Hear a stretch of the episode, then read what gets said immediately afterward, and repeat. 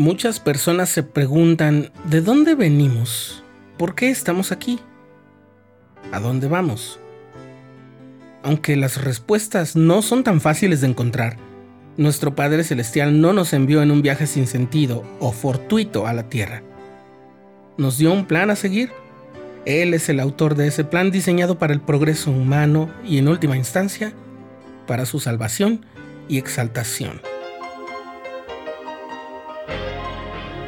Estás escuchando el programa diario, presentado por el canal de los santos de la Iglesia de Jesucristo de los Santos de los Últimos Días.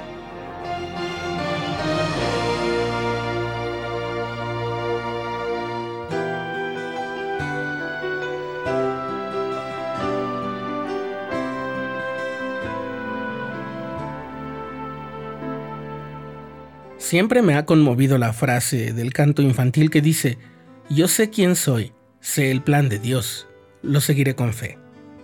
Es de una esperanza y fulgor indescriptible escuchar a los niños cantar con esa convicción que conocen su identidad, su origen y su propósito en la vida. Pero no es así para todos en el mundo. Muchos de los hijos de Dios andan por la vida sin tener la bendición de conocer la respuesta a esas preguntas vagan por el mundo sin saber quiénes son en realidad. No saben cuál es su origen y mucho menos el propósito de su existencia. Y ni qué decir de lo que les espera en el futuro después de su vida terrenal.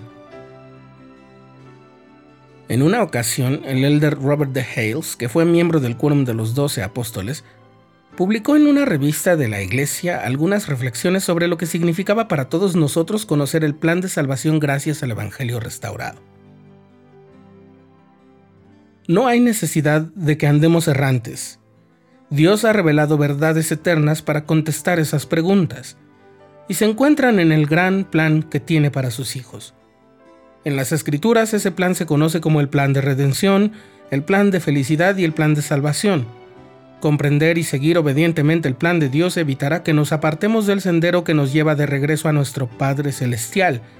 Entonces, y solo entonces, podremos vivir el tipo de vida que Él vive, que es la vida eterna, el mayor de todos los dones de Dios.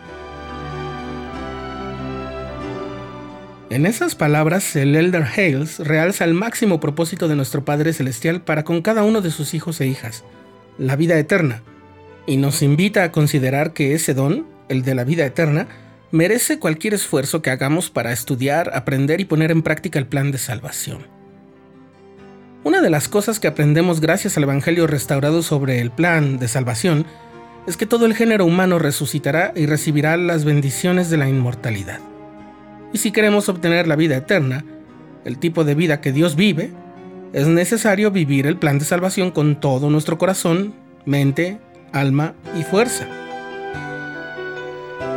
Otra cosa que resalta el Elder Hales en su mensaje es el modelo del Señor que consiste en que solo nos da mandamientos después de habernos dado a conocer el plan de redención, porque es así como llegamos a comprender un poco mejor el significado de lo que Él nos pide que hagamos.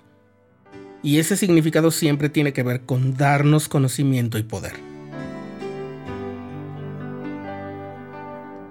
Un elemento esencial del plan de salvación es el albedrío. El Elder Hales explica que nuestro Padre nos ha dado la capacidad de actuar o de negarnos a actuar de conformidad con verdades eternas. Las verdades que hacen que Dios sea lo que es y que el cielo sea lo que es. Si hacemos uso del albedrío para aceptar y vivir esas verdades, recibimos gozo eterno.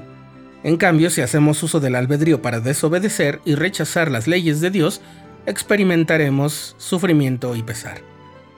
Ahora bien, el albedrío es un principio que se relaciona con las tres instancias que describen el plan de salvación, la vida premortal, la vida mortal y la vida postmortal. ¿Cómo es eso? Porque el Evangelio nos enseña que haber nacido en esta vida es una consecuencia directa de que en la vida previa tomamos la decisión propia y libre de seguir ese mismo plan. Y del mismo modo, nuestras decisiones y acciones en esta vida determinarán lo que nos encontremos después de la muerte. Por esa razón, el Elder Hales dice que una vez que entendemos el gran panorama del plan y nos visualizamos en él, ganamos algo que es de mucho valor, una perspectiva eterna. Esa perspectiva guía nuestras decisiones y acciones cotidianas, estabiliza la mente y el alma, y cuando a nuestro alrededor se arremolinan opiniones persuasivas pero eternamente erróneas, nos mantiene firmes e inamovibles. El elder Neil A. Maxwell, que también fue miembro del Quórum de los Doce Apóstoles, enseñó en una ocasión que sin el entendimiento del plan de salvación, incluso de nuestra vida preterrenal y el juicio y la resurrección, el tratar de hacer que esta vida por sí misma tenga sentido es como solo ver el segundo acto de una obra de teatro de tres actos. Debemos entender el primer acto, la vida premortal, a fin de saber cómo tomar las mejores decisiones durante el segundo acto, la vida mortal lo cual determinará lo que habrá de ocurrir en el tercer acto, la vida después de la muerte. Expresado de otra manera, el entender el plan de salvación acompañado de la oración sincera cambia la forma en que vemos la vida, a todos los que nos rodean y a nosotros mismos. Entender el plan aclara nuestra visión espiritual y permite que veamos las cosas tal como son. Esa es la perspectiva eterna. De la misma forma en que el Urim y Tumim permitió que José Smith recibiera revelación y guía, el tener conocimiento del plan nos mostrará cómo obrar en doctrina y principio pertenecientes a lo futuro de acuerdo con el albedrío moral que el Señor nos ha dado. De ese modo se fortalecerá nuestra fe y sabremos cómo trazar el curso de nuestra vida y tomar decisiones que concuerden con la verdad eterna.